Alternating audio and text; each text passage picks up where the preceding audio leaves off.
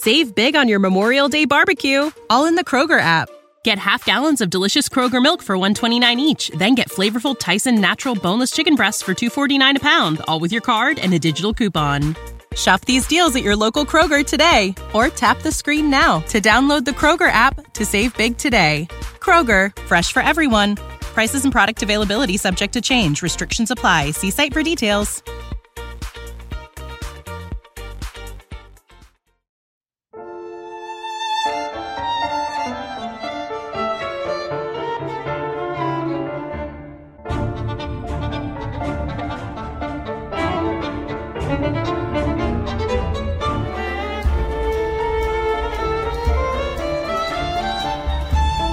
Ana Karenina, de Lev Talstov.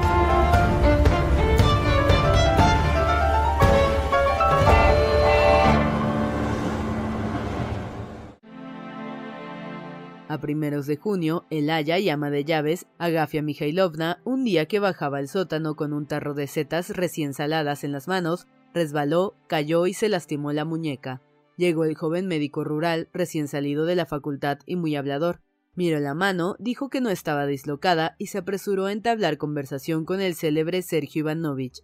Para mostrarle sus ideas avanzadas, le contó todas las comadererías de la provincia, quejándose de la mala organización del Semsvo. Sergio Ivanovich le escuchaba con atención, le preguntaba, animado por el nuevo auditor, habló y expuso algunas observaciones justas y concretas que fueron respetuosamente apreciadas por el joven médico, animándose mucho como siempre le ocurría después de una conversación agradable y brillante. Cuando el médico se hubo ido, Sergio Ivanovich quiso ir a pescar con caña. Le gustaba la pesca y se mostraba casi orgulloso de que una ocupación tan estúpida pudiera gustarle. Constantino Liovin, que tenía que echar un vistazo a los hombres que estaban arando y también a los prados, ofreció a su hermano llevarle hasta el río en su carretela. Era la época del año en que el grano llega a su madurez, cuando hay que prepararse ya para la siembra de la próxima cosecha. Se acerca la siega y el centeno ha crecido ya con su ligero tallo verde gris y su espiga no acabada aún de llenar ondea bajo el viento. La época en que las verdes avenas, con las matas de hierba amarillentas que brotan, aisladas entre ellas, se extienden irregularmente en los sembrados tardíos. Cuando se abre el alforfón y sus granos cubren la tierra, cuando la barbechera pisoteada por los animales y endurecida como la piedra con la que no puede la raspa, se ve ya con sus surcos trazados hasta la mitad, cuando los secos montones de estiércol llevados a los campos al nacer y al ponerse el sol, mezclan su olor al perfume de las hierbas y cuando en las tierras bajas, esperando la guadaña, se extienden como un mar inmenso los prados ribereños con los negreantes montones de tallos de acederas arrancados. Era pues la época en que se produce un corto descanso en los trabajos del campo antes de la recolección anual que reúne todos los esfuerzos del pueblo. La cosecha era espléndida, los días claros y calurosos, las noches cortas y húmedas de rocío. Los hermanos tenían que pasar por el bosque para llegar a los prados. Sergio Ivanovich iba admirando la belleza del bosque, magnífico de hojas y verdor. Llamaba la atención de su hermano, ora sobre un viejo tilo, oscuro en su parte de sombra, pero rico de colorido con sus amarillos brotes prontos a florecer, ora sobre los tallos nuevos de otros árboles que brillaban como esmeraldas. A Constantino Liovin no le agradaba hablar ni que le hablasen de las bellezas de la naturaleza. Las palabras despojaban de belleza el paisaje, Respondía pues a su hermano con distraídos monosílabos, mientras contra su voluntad iba pensando en otras cosas. Al salir del bosque, atrajo su atención el campo de barbecho de una colina, aquí ya cubierto de amarilla hierba, allí labrado en cuadros, más allá salpicado de montones de estiércol, y en otros puntos arado. Pasado por el campo una fila de carros, Liobin los contó y se alegró al ver que llevaban todo lo necesario. Contemplando los prados, sus pensamientos pasaron a la ciega. Este momento le producía siempre una intensa emoción. Al llegar al prado, Liobin detuvo el caballo. El rocío matinal humedecía aún la parte inferior de las hierbas, por lo cual, para no mojarse los pies, Sergio Ivanovich pidió a su hermano que le llevase con la carretela hasta el sauce que se alzaba en el lugar señalado para pescar. Constantino Liobin, a pesar del disgusto que le producía aplastar la hierba de su prado, dirigió el coche a través de él.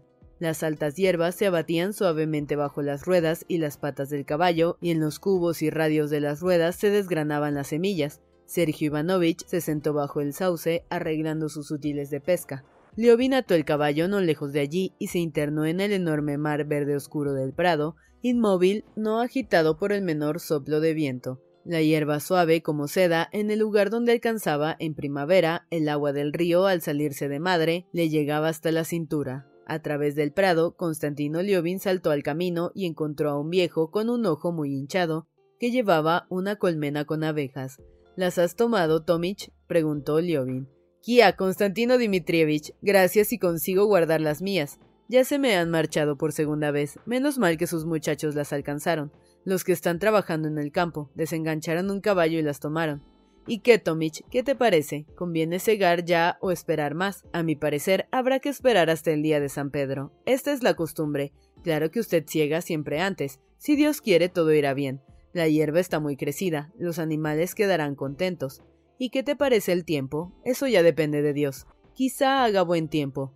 Liobin se acercó otra vez a su hermano, que con aire distraído estaba con la caña en las manos. La pesca era mala, pero Sergio Ivanovich no se aburría y parecía hallarse de excelente buen humor. Liobin notaba que animado por la charla con el médico, su hermano tenía deseos de hablar más, pero él quería volver a casa lo antes posible para dar órdenes de que los segadores fueran al campo al día siguiente y resolver dudas relativas a la siega que constituían en aquel momento su mayor preocupación. Vámonos, dijo. Para que apresurarnos, estemos aquí un rato más. Oye, estás muy mojado. En este sitio no se pesca nada, pero se encuentra uno muy bien. El encanto de estas preocupaciones consiste en que ponen a uno en contacto con la naturaleza. Qué bella es esta agua, parece de acero, continuó.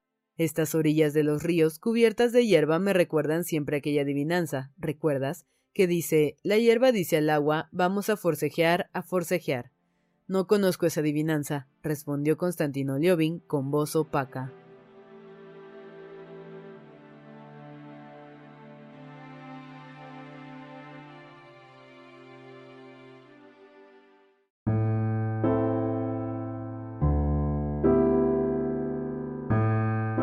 Estado pensando en ti, dijo Sergio Ivanovich. Hay que ver lo que sucede en tu provincia. Por lo que me contó el médico, veo que, por cierto, ese muchacho no parece nada tonto. Ya te he dicho y te lo repito, que no está bien que no asistas a las juntas rurales de la provincia y que te hayas alejado de las actividades del CEMSO. La gente de nuestra clase se aparta. Claro es que las cosas habrán de ir de cualquier modo. Nosotros pagamos el dinero que ha de destinarse a sueldos, pero no hay escuelas, ni médicos auxiliares, ni comadronas, ni farmacias, ni nada. Ya he probado, repuso Liovin en voz baja y desganada, y no puedo. ¿Qué quieres que haga? ¿Por qué no puedes? Confieso que no lo comprendo. No admito que sea por indiferencia o ineptitud. ¿Será por pereza? Ninguna de las tres cosas. Es que he probado y visto que no puedo hacer nada, replicó Liovin. Apenas pensaba en lo que le decía su hermano. Tenía la mirada fija en la tierra labrada de la otra orilla, donde distinguía un bulto negro que no podía precisar si era un caballo solo o el caballo de su encargado montado por aquel. ¿Por qué no puedes? Probaste y no resultó como querías, y por eso te consideraste vencido. ¿Es que no tienes amor propio? No comprendo a qué amor propio te refieres, contestó Liobin, picado por las palabras de su hermano. Picado por las palabras de su hermano. Si en la universidad me hubieran dicho que los demás comprendían el cálculo integral y yo no, eso sí que habría sido un caso de amor propio, pero en este caso tienes que empezar por convencerte de que no careces de facultades para estos asuntos y además, y eso es lo principal, tienes que tener la convicción de que son importantes. ¿Acaso no lo son? preguntó Sergio Ivanovich, ofendido de que su hermano no diera importancia a lo que tanto le preocupaba a él, y ofendido también de que Liobin casi no le escuchara. No me parecen importantes y no me interesan. ¿Qué quieres? repuso Liobin advirtiendo ya que la figura que se acercaba era el encargado y que seguramente éste habría hecho retirar a los obreros del campo labrado, ya que éstos regresaban con sus instrumentos de trabajo. Es posible que hayan terminado ya de arar, pensó. Escúchame, dijo su hermano mayor arrugando las cejas de su rostro hermoso e inteligente. Todo tiene sus límites. Está muy bien ser un hombre excepcional, un hombre sincero, no soportar falsedades. Ya sé que todo esto está muy bien, pero lo que tú dices o no tiene sentido o lo tiene muy profundo. ¿Cómo puedes no dar importancia al que el pueblo al que tú amas, según aseguras? Jamás lo he asegurado, pensó Liobin. Muera abandonado, las comadronas ineptas ahogan a los niños y el pueblo en general se ahoga en la ignorancia y está a merced del primer funcionario que encuentra. Entretanto, tú tienes a tu alcance el medio de ayudarles y no lo haces por encontrar lo innecesario. Sergio Ivanovich le ponía en un dilema. O Liobin era tan poco inteligente que no comprendía cuánto le era dable hacer, o no quería sacrificar su tranquilidad, vanidad o lo que fuera para hacerlo. Liobin reconocía que no le quedaba más remedio que someterse o reconocer su falta de interés por el bien común. Aquello le disgustó y le ofendió. Ni una cosa ni otra, contestó rotundamente Liobin. No veo la posibilidad de. ¿Cómo? No es posible, empleando bien el dinero, organizar la asistencia médica al pueblo. No me parece posible. En las cuatro mil verstas cuadradas de nuestra circunscripción, con los muchos lugares del río que no se hielan en invierno, con las tempestades, con las épocas de trabajo en el campo, no veo modo de llevar a todas partes la asistencia médica. Además, por principio, no creo en la medicina. Permíteme que te diga que eso no es razonable. Te pondría miles de ejemplos, y luego las escuelas. ¿Para qué sirven? ¿Qué dices? ¿Qué duda puede caber sobre la utilidad de la instrucción? Si es conveniente para ti, es conveniente para todos. Constantino Liobin se sentía moralmente acorralado. Se irritó, pues, más aún, e involuntariamente explicó el motivo esencial de su indiferencia por el interés común. Bien, todo esto podrá ser muy acertado, pero no sé por qué voy a preocuparme de la instalación de centros sanitarios, cuyos servicios no necesito nunca, y de procurar la instalación de escuelas a las que no voy a mandar a mis hijos jamás. Aparte de que no estoy muy seguro de que convenga enviar a los niños a la escuela, dijo. Por un momento, Sergio Ivanovich quedó sorprendido ante aquella inesperada objeción, pero enseguida formó un nuevo plan de ataque. Cayó unos instantes, sacó la caña del agua, la cambió de posición y se dirigió sonriendo a su hermano. Dispensa que te diga, primero, que el auxilio médico lo has necesitado ya acabas de enviar a buscar al médico rural para Gafia Mijailovna. Pues creo que ésta se quedará con la mano torcida. Eso no se sabe aún. Por otra parte, supongo que un campesino no analfabeto, un operario que sepa leer y escribir, te es más útil que los que no saben. No, pregúntaselo a quien quieras, respondió Constantino Liobin. El campesino culto es mucho peor como operario. No saben ni arreglar los caminos y en cuanto arreglan los puentes, los roban. De todos modos, insistió Sergio Ivanovich, y frunció las cejas. No le gustaban las contradicciones, y menos las que saltaban de un tema a otro, presentando nuevas demostraciones inconexas, no sabiendo nunca a cuál contestar. De todos modos, no se trata de eso. Permíteme. ¿Reconoces que la instrucción es beneficiosa para el pueblo? Lo reconozco, dijo Liobin impremeditadamente, y enseguida comprendió que había dicho una cosa que no pensaba. Reconoció que, admitido aquel postulado, podía replicársele que entonces decía necesidad, que entonces decía necedades, cosas sin sentido. Como se le pudiera demostrar, no lo sabía, pero estaba seguro de que iba a demostrársele lógicamente, y se dispuso a esperar tal demostración. Esta fue mucho más sencilla de lo que aguardaba. Si reconoces que es un bien, dijo Sergio Ivanovich, entonces como hombre honrado no puedes dejar de simpatizar con esta obra y no puedes negarte a trabajar para ella. No reconozco esa obra como buena, repuso, Constantino Liobin sonrojándose. ¿Cómo? Si has dicho que sí ahora mismo. Quiero decir que no me parece que sea conveniente ni posible. No puedes saberlo, puesto que no has aplicado tus esfuerzos a ello. Supongamos, repuso Liobin, aunque yo no lo supongo, supongamos que todo sea como tú dices. Ni aun así veo por qué habría de ocuparme yo de tal cosa. ¿Cómo que no? Acuérdate de que ya una vez hablamos de esto y entonces te dije mi opinión. Pero ya que hemos llegado otra vez a esto, explícamelo desde el punto de vista filosófico, dijo Liobin. No veo que tiene que ver esto con la filosofía, repuso Sergio Ivanovich. Su tono irritó a Liobin porque parecía dar a comprender que él no tenía autoridad para ocuparse de filosofía. Ahora te lo diré yo, repuso ya acalorado. Supongo que el móvil de todos nuestros actos es en resumen nuestra felicidad personal, y en la instrucción del Sensbo, yo, como noble, no veo nada que pueda favorecer mi bienestar. Por ello los caminos no son mejores ni pueden mejorarse. Además, mis caballos me llevan muy bien por los caminos mal arreglados. No necesito al médico ni al puesto sanitario. Tampoco necesito al juez del distrito, a quien nunca me he dirigido ni dirigiré. No solo no necesito escuelas, sino que me perjudican según lo he demostrado. Para mí el Sensbo reduce a tener que pagar 18 copex por desiatina de tierra, a la obligación de ir a la ciudad a pasar una noche en cuartos con insectos y luego a tener que oír necedades y disparates. Mi interés personal no me aconseja soportar eso. Permíteme, interrumpió Sergio Ivanovich sonriendo. El interés personal no nos aconsejaba procurar la liberación de los siervos, y sin embargo lo hemos procurado. No, interrumpió Constantino Liobin animándose. La liberación de los siervos era otra cosa. Allí había un interés personal. Queríamos quitar un yugo que nos oprimía a toda la gente buena. Puedo ser vocal de un consejo para deliberar sobre cuántos desollinadores son necesarios, sobre las necesidades de instalar tuberías en la ciudad en la que no vivo, tener como vocal que juzgar a un aldeano que robó un jamón, escuchando durante seis horas las tonterías que sueltan defensores y fiscales, mientras el presidente pregunta, por ejemplo, a mi viejo Alecha el tonto, ¿reconoce usted, señor acusado, el hecho de haber robado el jamón? Y Alecha el tonto contesta que, Constantino Liobin, ya lanzado por este camino, comenzó a imitar al presidente y a Leche el tonto como si todo ello tuviera alguna relación con lo que decían. Sergio Ivanovich se encogió de hombros. ¿Qué quieres decir? Quiero decir que los derechos de mí, que son, que tratan de mis intereses, los defenderé con todas mis fuerzas. Cuando los gendarmes registraban nuestras habitaciones de estudiantes y leían nuestros periódicos, estaba como estoy ahora, dispuesto a defender mis derechos a la libertad y a la cultura. Me intereso por el servicio militar obligatorio que afecta a mis hijos, a mis hermanos, a mí mismo, y estoy dispuesto a discutir sobre él cuanto haga falta pero no puedo juzgar sobre cómo han de distribuirse los fondos del Censbo ni sentenciar a Leche el tonto. No comprendo todo eso y no puedo hacerlo. Parecía haberse roto el dique de la elocuencia de Liobin. Sergio Ivanovich sonrió. Entonces, si mañana tienes un proceso, preferirás que te juzguen por la antigua audiencia de lo criminal. No tendré proceso alguno, no cortaré el cuello a nadie, no necesito juzgados.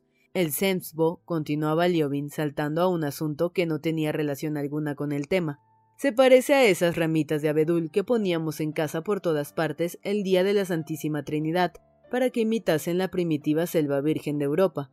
Me es imposible creer que si riego esas ramas de abedul van a crecer. Sergio Ivanovich se encogió de hombros, expresando en este gesto su sorpresa porque salieran a relucir en su discusión aquellas ramas de abedul, aunque comprendió enseguida lo que su hermano quería dar a entender. Perdóname, pero de este modo no se puede hablar, observó. Pero Constantino Liobin quería disculparse de aquel defecto de su indiferencia hacia el bien común y continuó. Creo que ninguna actividad puede ser práctica si no tiene por base el interés personal. Esta verdad es filosófica, dijo con energía, repitiendo la palabra filosófica como subrayando que también él, como todos, tenía derecho a hablar de filosofía. Sergio Ivanovich sonrió otra vez. También él tiene una filosofía propia, la de servir sus inclinaciones, pensó. Deja la filosofía, dijo en voz alta. El fin principal de la filosofía de todas las épocas consiste precisamente en encontrar la relación necesaria que debe existir entre el interés personal y el común. Pero no se trata de eso. Debo corregir tu comparación. Los abedules que decías no estaban plantados en tierra, y estos sí, aunque como no están crecidos aún, hay que cuidarlos. Solo tienen por venir, solo pueden figurar en la historia los pueblos que tienen conciencia de lo que hay de necesario e importante en sus instituciones y las aprecian. Sergio Ivanovich llevó así el tema a un terreno histórico-filosófico inaccesible para su hermano, demostrándole todo lo injusto de su punto de vista. Se trata de que a ti esto no te gusta, y ello es, y perdóname, característico de nuestra pereza rusa, de nuestra clase, mas estoy seguro de que es un error pasajero que no durará. Liobin callaba, se reconocía batido en toda la línea, pero a la vez comprendía que su hermano no había sabido interpretar su pensamiento. No veía si no había sido comprendido por no saber explicarse mejor y con más claridad, o porque el otro no quería comprenderle, mas no profundizó en aquellos pensamientos y sin replicar a su hermano, permaneció pensativo, ensimismado en el asunto personal que entonces le ocupaba. Sergio Ivanovich volteó una vez más el sedal en torno a la caña y luego desataron el caballo y regresaron a casa.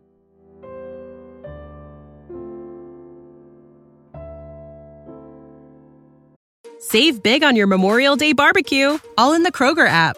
Get half gallons of delicious Kroger milk for 129 each, then get flavorful Tyson natural boneless chicken breasts for 249 a pound, all with your card and a digital coupon.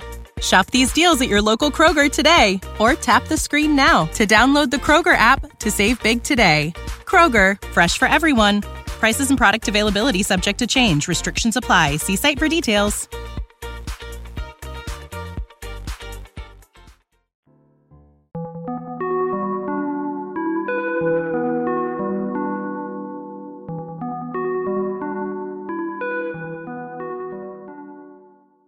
El asunto personal que preocupaba a Liobin durante su conversación con su hermano era el siguiente. Cuando el año pasado, habiendo ido Liobin a la ciega, se enfadó con su encargado, empleó su medio habitual para calmarse, tomar una guadaña de manos de un campesino y ponerse a cegar.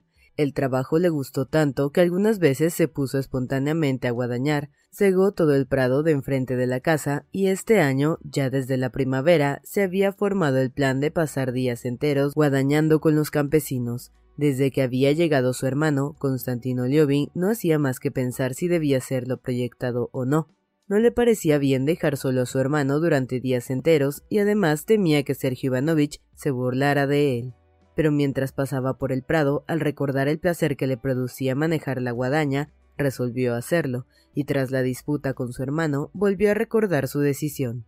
Necesito ejercicio físico, pensó, de lo contrario se me agria el carácter. Resolvió, pues, tomar parte en la ciega, aunque pareciera incorrecto con respecto a su hermano, y lo mirara a la gente como lo mirara. Por la tarde se fue al despacho, dio órdenes para el trabajo y envió a buscar segadores en los pueblos cercanos a fin de cegar al día siguiente el prado de Vibuno, que era el mayor y el mejor de todos. Hagan también el favor de enviar mi guadaña a Tit, para que la file y me la tenga lista para mañana. Quizá trabaje yo también, dijo tratando de disimular su turbación. El encargado sonriendo repuso. Bien, señor. Por la noche durante el té, Liobin dijo a su hermano. Como el tiempo parece bueno, mañana empiezo a cegar. Es muy interesante ese trabajo, dijo Sergio Ivanovich. A mí me encanta. A veces he cegado yo con los aldeanos. Mañana me propongo hacerlo todo el día. Sergio Ivanovich, levantando la cabeza, miró a su hermano con atención. ¿Cómo? ¿Con los campesinos? ¿Igual que ellos? ¿Todo el día?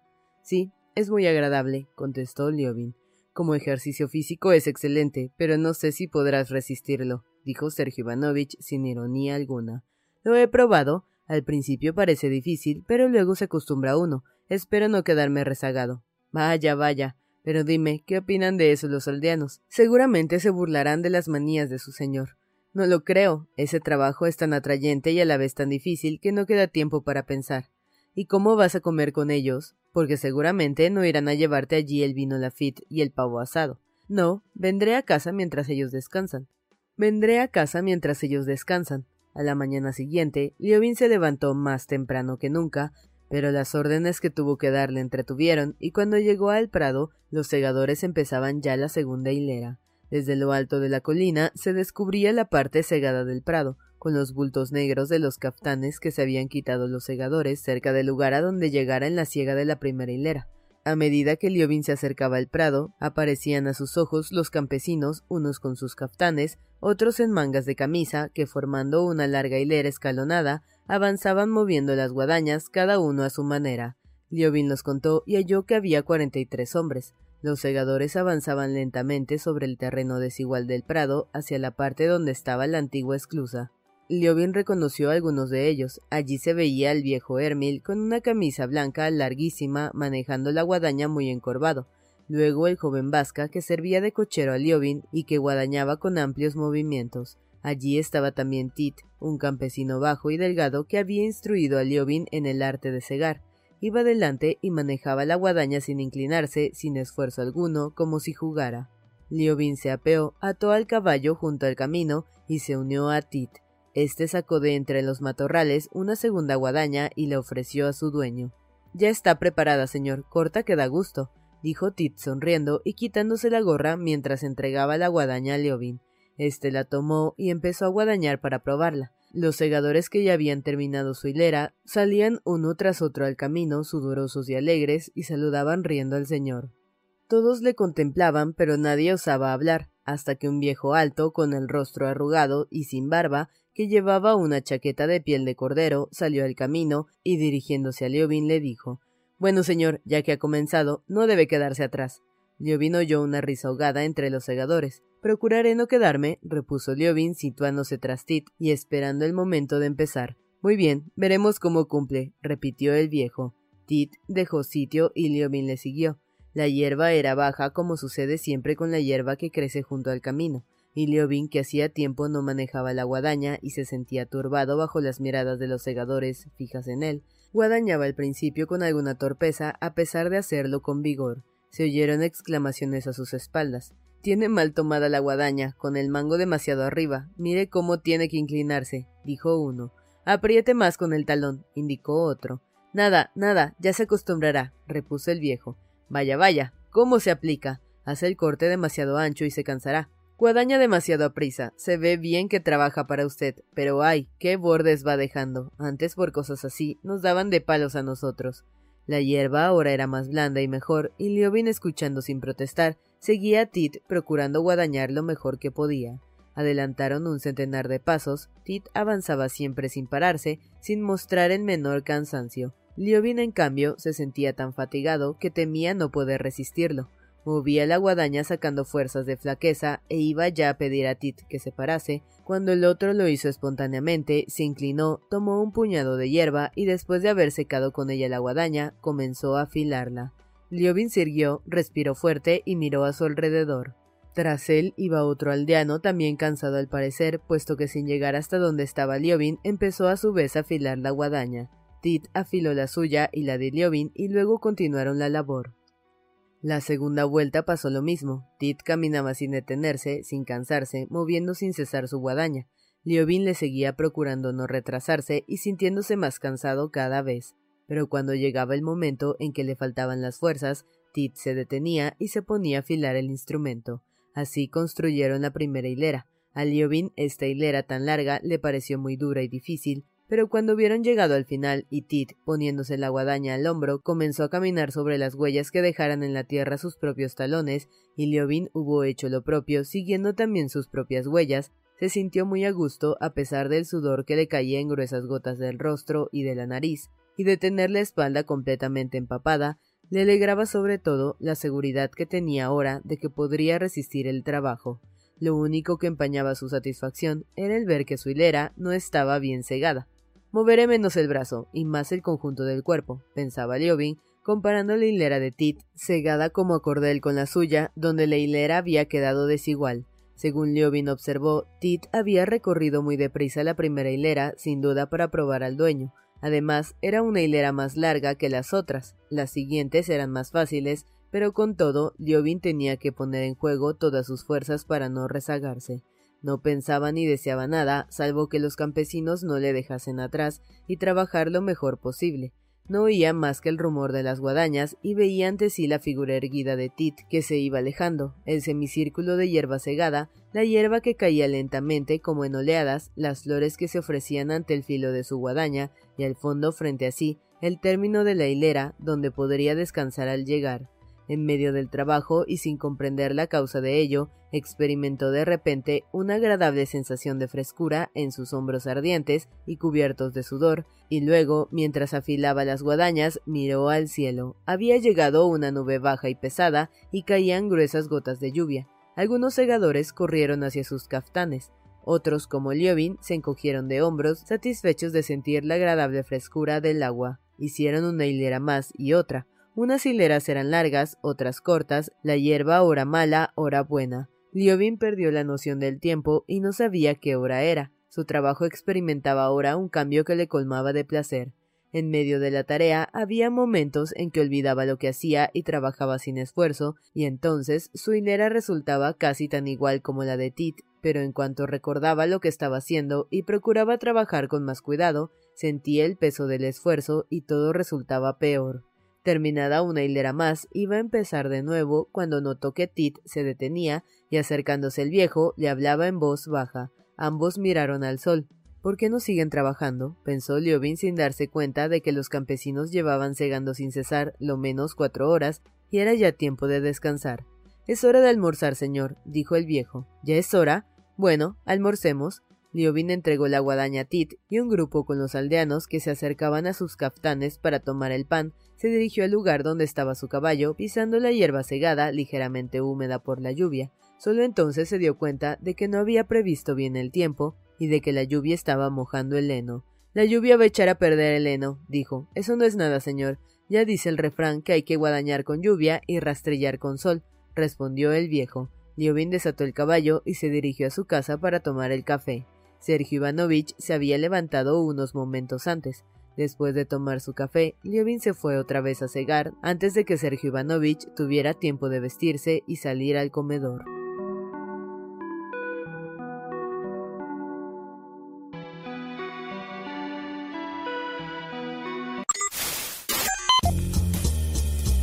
No te pierdas la continuación de esta historia. Capítulos todos los lunes, miércoles y viernes. Suscríbete. El Cuentero, con historias para tus oídos.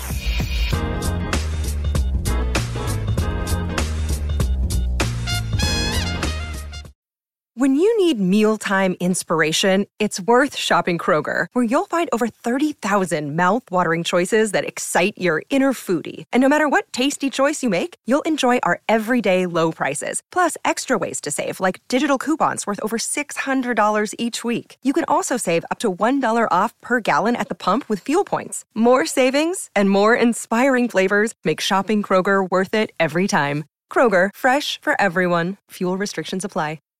Save big on your Memorial Day barbecue, all in the Kroger app. Get half gallons of delicious Kroger milk for 129 each, then get flavorful Tyson natural boneless chicken breasts for 249 a pound, all with your card and a digital coupon. Shop these deals at your local Kroger today or tap the screen now to download the Kroger app to save big today. Kroger, fresh for everyone. Prices and product availability subject to change. Restrictions apply. See site for details.